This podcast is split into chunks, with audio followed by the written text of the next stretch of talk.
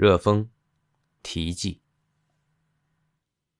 现在有谁经过西长安街一带的，总可以看见几个衣履破碎的穷苦孩子叫卖报纸。记得三四年前，在他们身上偶尔还剩有制服模样的残余；再早就更体面，简直是童子军的泥态。那是中华民国八年，即西历一九一九年。五月四日，北京学生对于山东问题的示威运动以后，因为当时散传单的是童子军，不知怎的，竟惹了投机家的注意，童子军式的卖报纸孩子就出现了。七年十二月，日本公使小帆有吉抗议排日运动，情形和今年大致相同，只是我们的卖报纸孩子却穿破了第一身新衣以后，便不再做。只见得年不如年的显出穷苦。我在《新青年》的随感录中做些短评，还在这前一年，因为所评论的多是小问题，所以无可道，原因也大都忘却了。但就现在的文字看起来，除几条泛论之外，有的是对于伏击、静坐、打拳而发的，有的是对于所谓保存国粹而发的。有的是对于那时旧官僚的以经验自豪而发的，有的是对于《上海时报》的讽刺话而发的。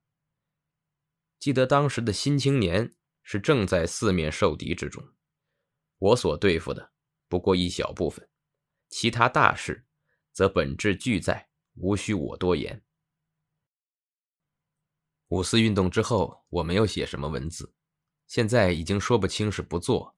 还是散失消灭的了，但那时革新运动表面上却颇有些成功，于是主张革新的也就蓬蓬勃勃，而且有许多还就是在先讥笑、嘲骂新青年的人们，但他们却是另起了一个冠冕堂皇的名目——新文化运动。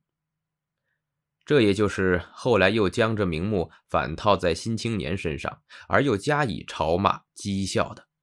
正如嘲骂白话文的人，往往自称最得风气之先，早经主张过白话文一样。在后更无可道了，只记得一九二一年中的一篇是对于所谓虚无哲学而发的。更后一年，则大抵对于上海之所谓国学家而发。不知怎的，那时忽而有许多人都自命为国学家了。自《新青年》出版以来，一切应之而嘲骂改革，后来又赞成改革，后来又嘲骂改革者。现在拟态的制服早已破碎，显出自身的本相来了。真所谓事实胜于雄辩。又何待于执笔喉舌的批评？所以我的应时的浅薄的文字也应该置之不顾，一任其消灭的。但几个朋友却以为现状和那时并没有大两样，也还可以存留，给我编辑起来了。这正是我所悲哀的。我以为，凡对于石壁的攻击，文字须与石壁同时灭亡。因为这正如白血轮之酿成疮疥一般，倘非自身也被排除，则当他的生命中的存留中，也即证明着病菌尚在。但如果凡我所写的确都是冷的呢，则他的生命原来就没有，更谈不上中国的病症究竟如何。然而，无情的冷嘲和有情的讽刺。相去本不及一张纸，对于周围的感受和反应，又大概是所谓如鱼饮水，冷暖自知的。我却觉得周围的空气太寒冽了。我自说我的话，所以反而称之曰热风。